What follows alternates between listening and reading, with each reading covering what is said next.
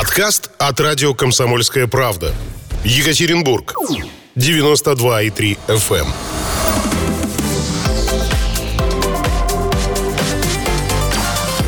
Картина дня.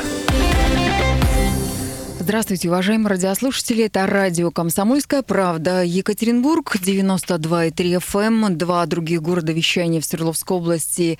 Это Нижний Тагил, 96,6 и Серов, 89,5. Но это не значит, что в других населенных пунктах Среднего Урала нас не слушают, не слышат и не общаются с нами. Э, Безусловно, радио «Комсомольская правда» можно принимать еще и в интернет-вещании на сайте ural.kp.ru есть кнопка «Слушать радио». Нажмите на эту кнопку, оставайтесь с нами и узнавайте самые главные, важные и значимые события, которые происходят в мире, в стране, э, у нас на Урале и в вашем населенном пункте, неважно, большой он или малый. Меня зовут Людмила Варакина. Я вместе с Павлом Кислицыным, который сидит за звукорежиссерским пультом, сегодня буду вам рассказывать о событиях этого дня. В Екатеринбурге сейчас 13 часов и 4 минуты. Если смотреть на сервис Яндекс Пробки, то пока, пока еще 3 балла. Погода теплая, э, плюс 23 и в Тагиле, и в Екатеринбурге, а в Серове чуть теплее, впрочем, традиционно в Серове теплее, несмотря на то, что этот город находится севернее. В данную минуту, согласно сервису Яндекс Погода, в этом северном городе Урала э, плюс 24 тепла. Итак, начинаем традиционно с информации о коронавирусе.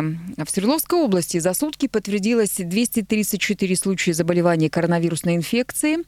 Заболело 143 жителя Екатеринбурга, 16 тагильчан, 8 жителей Нижнесергинского района, где как раз э, случилась вот эта тяжелая ситуация с наводнением. Позднее мы об этом вам расскажем. Всего же за время пандемии в регионе заболело практически 18 500 людей. За сутки в Свердловской области подтвердилось 5 смертей от коронавирусной инфекции. Всего же в городах нашего региона скончалось 210 человек.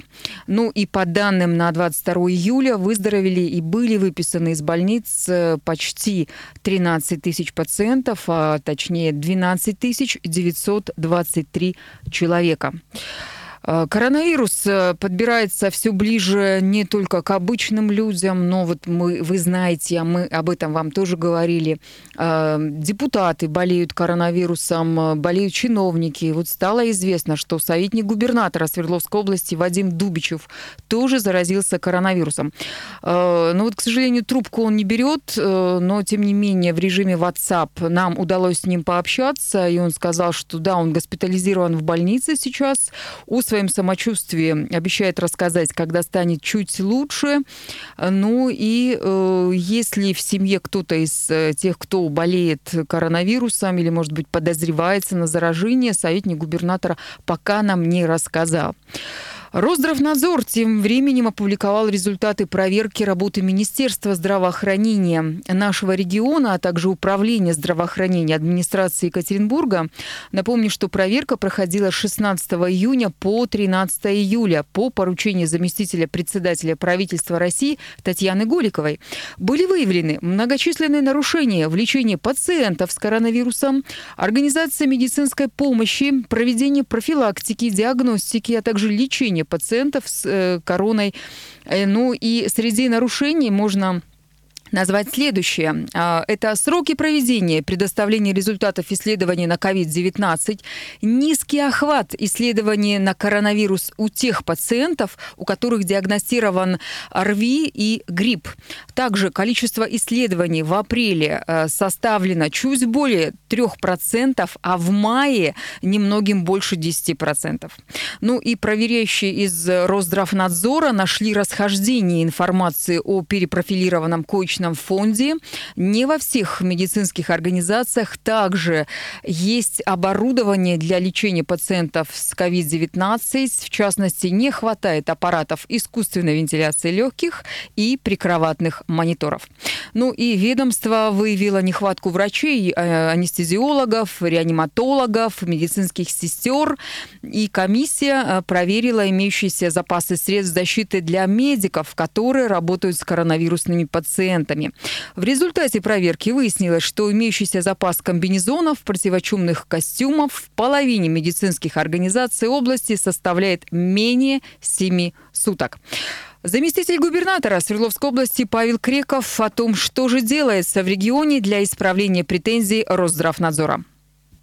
Речь идет о том, что, тем не менее, по отдельным направлениям требуется усовершенствование либо улучшение работы. Министр здравоохранения побывал в нескольких лечебных учреждениях, работу которых он достаточно высоко оценил, в том числе речь идет о, а, допустим, онкологическом центре, побывал он в 40 больнице. Мы разговаривали в том числе о том, что касается а, пациентов, которые находятся на искусственной вентиляции легких, и смертность э, пациентов, которые на искусственной вентиляции легких находятся в 40 больнице, она, так сказать, совершенно в пределах российские показатели, но нам надо сделать, как я уже сказал, как можно меньшим количество людей, которые попадают в это состояние. Вот это та задача, которая нам была поставлена. Вот мы ее будем, так сказать, сейчас отслеживать, э, и э, методическую помощь нам будут оказывать те специалисты, в том числе московские, которые уже имеют этот опыт э, практически. Я надеюсь, что это приведет к определенным качественным изменениям. Когда я сказал о том, что у нас сегодня на 2% уменьшилось количество больных, находящихся на ИВЛ, но, возможно, это начало вот той работы, о которой я только что сказал.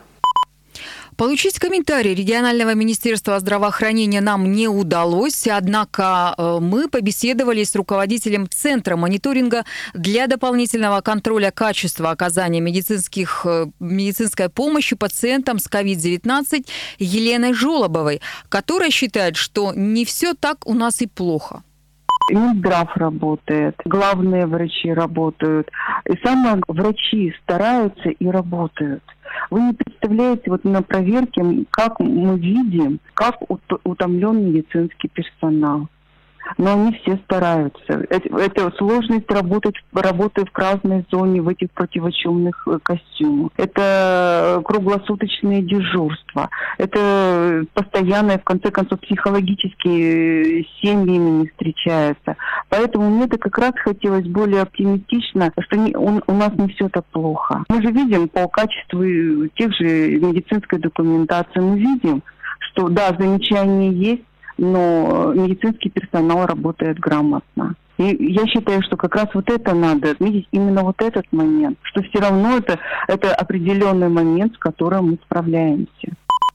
В Свердловской области планируют пересчитать статистику по числу смертей от коронавируса. Об этом во время выступления перед депутатами Заксобрания Свердловской области заменил, э, заявил министр здравоохранения региона Андрей Цветков. Э, по его словам, на сегодняшний день э, есть подтвержденные случаи смертей, однако во многих случаях результаты посмертных тестов приходят значительно позже, поэтому учтены в этой статистике статистики далеко не все цифры.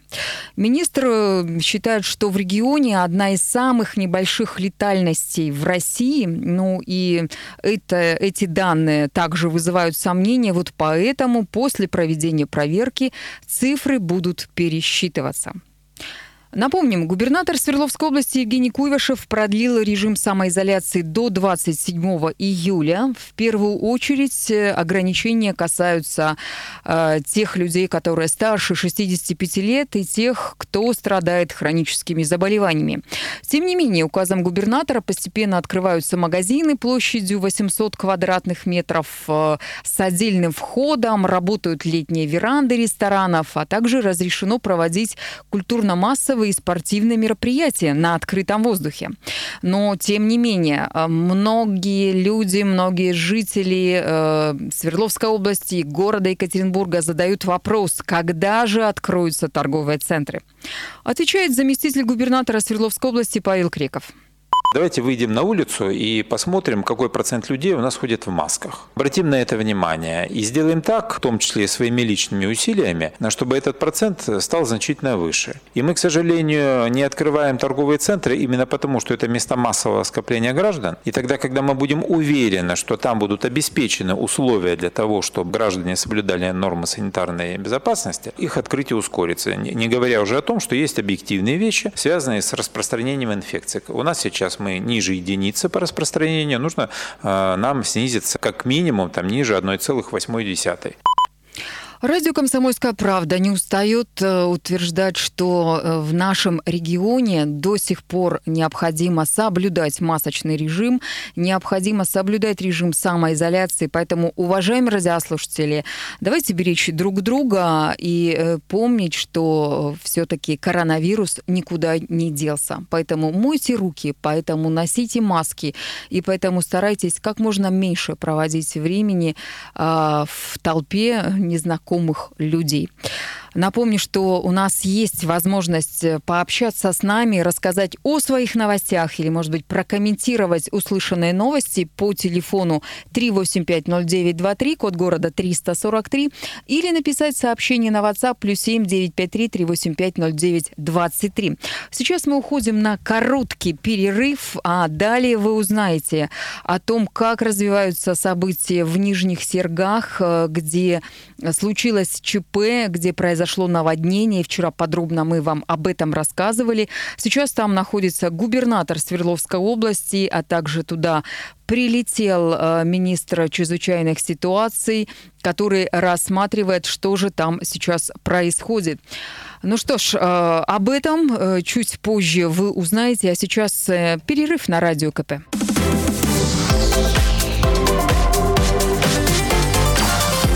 Картина дня. Продолжаем рассказывать о том, что же происходит в нашем регионе сейчас. Сегодня э, напомним, что одно из самых громких ЧП, которое случилось в понедельник в Свердловской области, произошло поздно вечером в городе Нижние Сергии, который расположен в 100 километрах от Екатеринбурга. Из-за сильных дождей в местных реках Серебрянка и Сторожевая повысился уровень воды, и город в буквальном смысле слова поплыл. Реки сносились места э, машины, гаражи, деревья и даже дома. А в город экстренно выехали спасатели МЧС, которые начали эвакуировать местных жителей из затопленных домов. Ситуацию взял под особый контроль губернатор Евгений Куйвышев. Оценить объем ущерба как э, по общественным пространствам, но главным образом по э, строениям, в которых проживают или пользуются люди. Значит, работает комиссия по оценке ущерба, работает комиссия по подготовке плана ликвидации. Завтра приедем еще и все дни будем обязательно работать, сверять, а, сверять часы по порядку выплат компенсаций, в том числе, ну и, конечно же, по порядку ликвидации. В Нижних Сергах ввели режим ЧС муниципального характера, и наш корреспондент Данил Свечков побывал вчера на месте событий. Приветствую. Да, здравствуйте. Итак, что же вы увидели? Расскажите. Ну, на самом деле, разрушение а, через Нижние Серги проходит а, три речки. Средняя посередине города, а, Серебрянка и Заставка.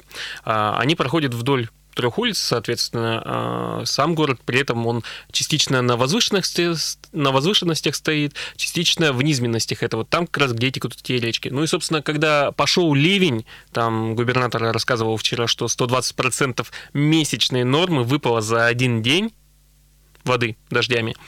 А эти речки, понятно, поднялся очень сильно в них уровень, был сильный поток воды, и вот все дома, частные дома, там частный сектор в основном, которые были вдоль этих речек, их затопило.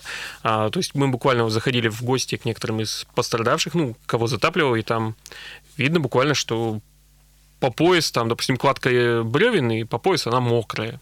Давайте послушаем, что говорят пострадавшие. Я забрала ее и детей домой. Сестре увезла. Потому что здесь находиться было невозможно. Спасатели приехали не сразу же. Буквально. Ну, я приехала сюда повторно посмотреть. Было сколько? В первом часу ночи тут уже было как бы вот по шее. В 10 часу, в 11, мы в 11 часу уже выходили, было по колено воды, как бы у меня четверо детей, я, потому что некому было просто ждать уже спасателей. Я не подъезжала, потому что тут, потому что была вода, уже улица вся полностью заполнена, а я приехала уже, получается, сюда в час. 13 минут, 0,13 было, чтобы посмотреть их собаку затопило, нет.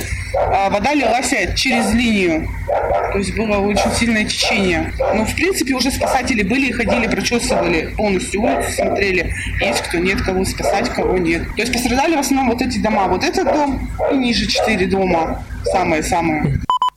Комсомольская правда вчера очень оперативно отреагировала на это ЧС. Данила, я знаю, что вот вы вместе с Алексеем Булатовым, нашим фотокором, выехали на место события. Мы вели онлайн-трансляцию. Вы в прямом эфире по телефону тоже рассказывали, что там происходило. Сейчас за сутки что изменилось? А, ну, сейчас там по-прежнему работают спасатели и коммунальщики, экстренные службы, они расчищают русло реки, потому что ну, там буквально по фотографиям у нас можно посмотреть, ты идешь вдоль этого русла реки, уровень воды уже упал, а, но мусор, обломки, различные повальные деревья, машины искореженные, там даже грузовик один есть, который водой смыло, и он до сих пор, он весь вчерашний день просто стоял, упершись там в воде в мост, в одну из его перекрытий. А вы рассказывали, что даже видели, как холодильник там где-то плавал. Холодильник рядом плавал, все верно. Там ведь э, некоторые дома затопило, я не закончил тогда, но три дома э, разрушило, просто э, вот буквально стоит дом, и поток воды, который он сначала пошел, поменял русло и содрал асфальт, а потом обломки все, вот эти вот гаражи смыл, обломки камней, деревьев, все это понес огромным потоком прямо на дома, и один из домов просто его вот половину снесло. На фотографии у нас видно, половина стоит, а половины нет, и собака там где-то бегает бедная, не знает, куда деваться. Ну, губернатор сказал, что э, пострадавшие получат по 15 тысяч рублей. Это а, первая помощь. Это первая На помощь. самом деле сейчас в администрации в районы приходят люди, пострадавшие, и пишут заявление, они в нем указывают, что конкретно они потеряли, у кого-то дом, у кого-то, может быть, какое-то личное имущество, и им потом будут оценивать ущерб и возмещать это. А 15 тысяч – это пока первая такая помощь. Э, от э, областных, региональных властей, получается? Да, от муниципальных властей 5 тысяч, и от региона, от Свердловской области еще 10. Я знаю, что начался гуманитарный сбор помощи. Э, руководитель исполкома Свердловского регионального отделения Жанна Рябцева как раз находится вместе с волонтерами, мы вместе там, в Нижних Сергах, и вот что она рассказывает. Мы уже в Нижних сейчас стоим, уже с гуманитарной помощью, сейчас уже пойдем по домам раздавать. У нас целая команда приехала волонтеров, плюс мы привезли газель продуктовых коробок, а, плюс привезли с собой питьевую воду, потому что здесь проблемы с перебоем с питьевой водой. Все, и мы сейчас а, получили адреса и уезжаем на адреса раздавать. Губернатор подошел Зинчик а, с, МЧС, а, поприветствовали волонтеров, поблагодарили, что волонтеры акции «Мы вместе на передовой», соответственно, поблагодарили за то, что наши прибыли сюда с гуманитарной помощью. Ну вот э, было уже упомянуто, что в Нижние Серги прилетел министр МЧС России Евгений Зиничев, и вместе с губернатором Свердловской области Евгением Куйвышевым они осмотрели зону бедствия. Э, какие-то были уже даны заявления, оценки со стороны федерального министра? Ну, во-первых, после того, как они осмотрели все, что там происходит, э, Евгений Зиничев у представителей местного регионального управления МЧС уточнил, а нужно ли повышать численность группировки, ну вот спасателей или своими силами все-таки здесь справляются. Нет, сказали, своих сил достаточно, тут, в принципе, уже работа ведется. Ну, поэтому, то есть, вот э, было озвучено такое решение, что, ну, группировку, видимо, реш... повышать пока нет необходимости никакой, так как своими силами спасатели местные справляются. А плюс к ним подошла женщина, местная жительница, которая попросила сделать что-то с газопроводом. А, у нас на фотографиях видно, там, где река заставка сменила свое русло и просто пропахала асфальтированную дорогу, так вот там под этой дорогой а, шла, шел газопровод газовая труба. А, в дома этот газ поступал, там 32 абонента. И просто ее вымыло наружу, эту газовую трубу, и повредило. И, и газ, получается, сейчас там отключен? Газ, конечно, А отключили. что с электричеством? Расскажите. То есть Да, оно да. уже э, функционирует, работает? Э, Про газ сначала закончить. Так вот, она попросила до зимы что-то сделать, ну и сказали, что в ближайшее время газопроводом, да, действительно займутся, починить, потому что, ну, иначе зимой люди замерзнут, печей там уже ни у кого практически нет. Про электроэнергию весь вчерашний день и вечер понедельника и не было электричества в домах, потому что, ну, вода кругом, вдруг током кого-то ударит, а там еще и столбы линии электропередач валило просто. А, Ну вот сейчас, сегодня утром уже во все дома, как сообщили нам, дали электричество, то есть с этим уже проблем нет, свет в домах есть. А, Ну, по-прежнему все равно а, людям нужна помощь, потому что у многих дома пострадали, и там организована полевая кухня, где люди могут поесть, психологи с ними работают. А, Ну, плюс некоторых, у кого дома разрушены, все-таки там расселили. Там немного людей, около восьми. Им предоставили сначала временное жилье там в санаториях, ну, потом кто-то по родственникам а, разъехался. А есть ли информация, что будет с теми людьми? Вот вы сказали, что вот пока предварительно три дома снесло полностью. Там вполне возможно, что будут еще даны оценки, и э, покажется, что и другие дома вполне возможно непригодны для восстановления, для жилья полностью. Да. Э, Им построят новое жилье? Или д- такую информацию пока еще оперативный штаб э, под руководством губернатора МЧС не сообщал, не говорил? Сейчас тут два вопроса. Во-первых, туда приехали оценщики, которые э, смотрят как раз, какой ущерб нанесен. Можно ли дом восстановить или нет? Ну, говорят, что вот эти вот три дома, они очень сильно пострадали, там просто восстанавливать их бесполезно, но будут строить заново. Вопрос, где будут строить заново? На том же самом месте или все-таки какое-то другое для них подберут, ну, для этих жителей?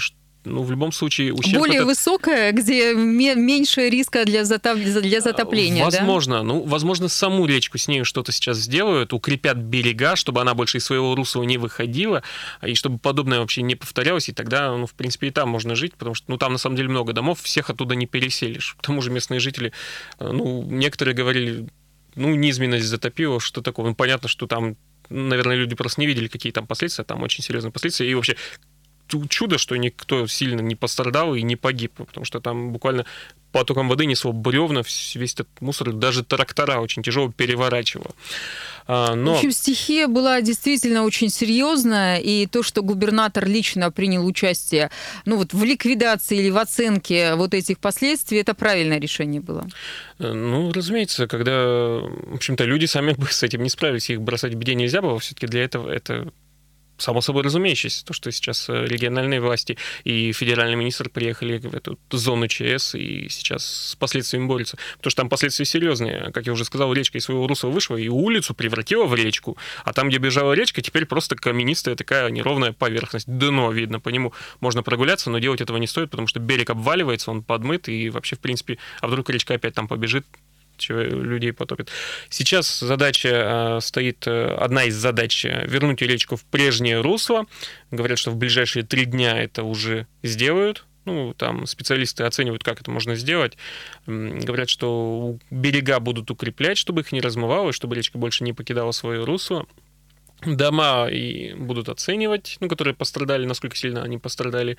А с жителей заявки собирают, там уже больше 60 людей пришло и написали там по шаблону, что у них э, пострадало. Ну, у кого-то, может быть, просто имущество, какая-то электроника пострадала, у кого-то сам дом затопило. Ну, плюс мы когда вчера заходили к некоторым людям в гости, там ведь вода некоторым по шею была, и она приносила с собой грязь. Ты идешь просто по квартире чужой, ну, по дому, а там жижа, вот эта вот коричневая, жидкая грязь, ил, просто вот идешь и подскальзываешься на ровном месте. Люди лопатами все это выгребали на улицу, выкидывали. Работы сегодня продолжаются. Спасибо. Это был наш корреспондент Данил Свечков, который побывал на месте события в потопленном городе Нижние Серги. А, Сейчас уходим на новости, затем продолжим рассказывать о том, что же произошло в нашем регионе сегодня.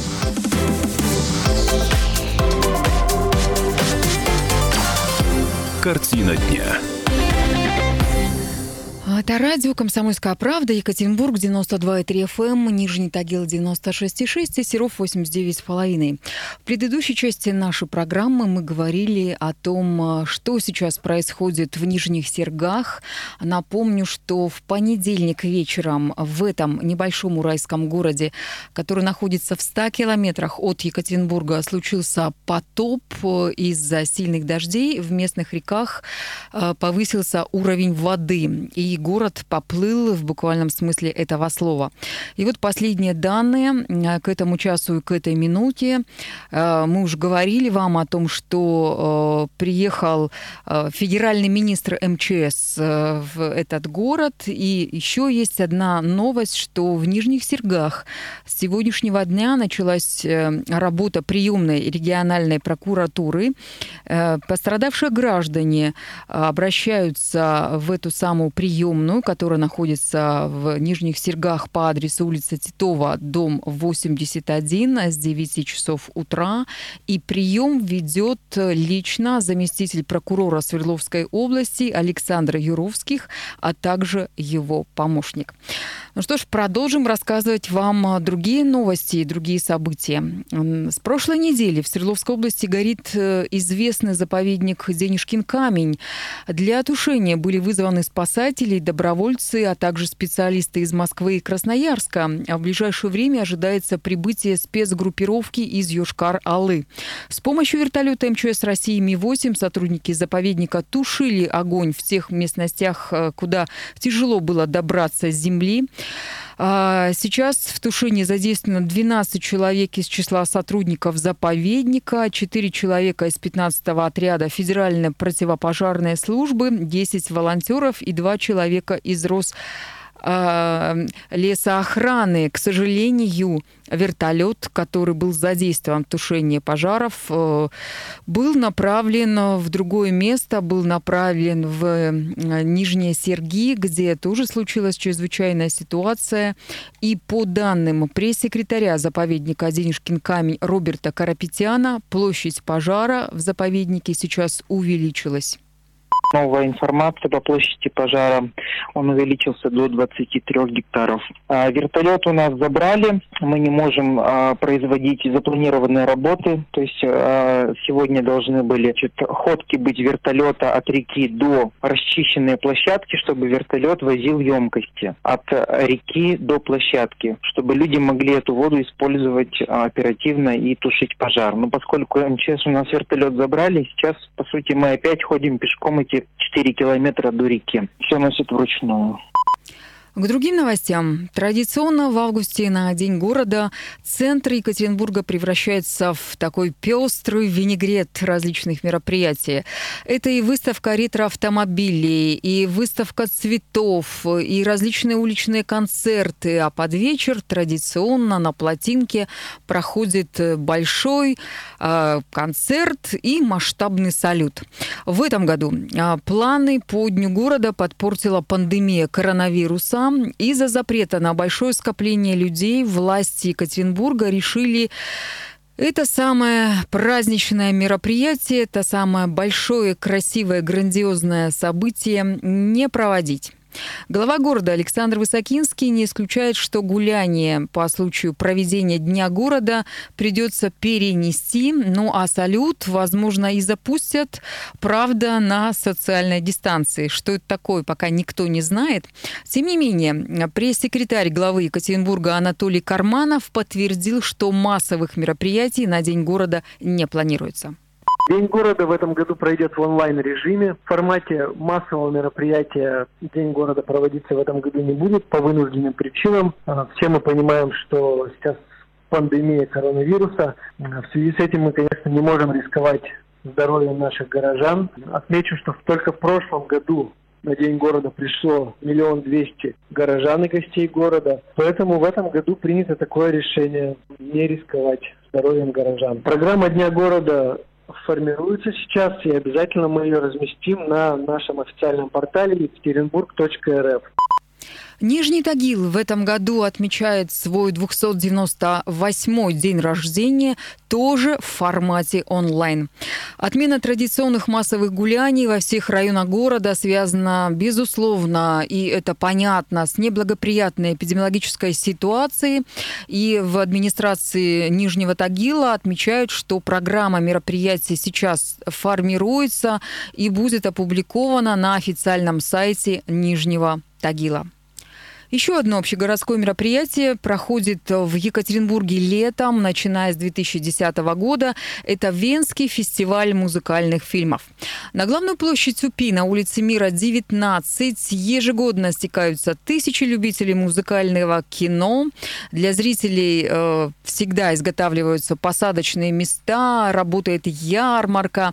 Ну а самое главное, что вход на фестиваль традиционно свободный, бесплатный и э, многие горожане и гости города любят э, бывать на этом значимом и интересном событии.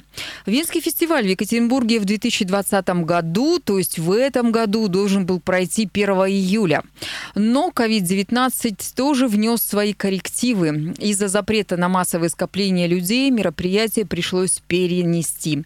Рассказывает управляющий делами почетного консула Австрии и руководитель оргкомитета Венского фестиваля Мария Зашли. Шляпина. Прямо сейчас постановление главы города еще не подписано. И мы ожидаем его э, в течение дня, потому что на данный момент получены все абсолютно подписи, кроме подписи главы города Екатеринбурга. Я на сегодняшний день не готова комментировать в эфир. Вот у меня это в два часа будет подписано, и тогда я вам все могу сказать. Тем не менее, дата проведения Венского фестиваля уже известна. Это 29 июля. А последний день показа фильмов будет 12 августа. Поэтому запишите себе эти цифры, эти даты э, в календарь и обязательно посетите.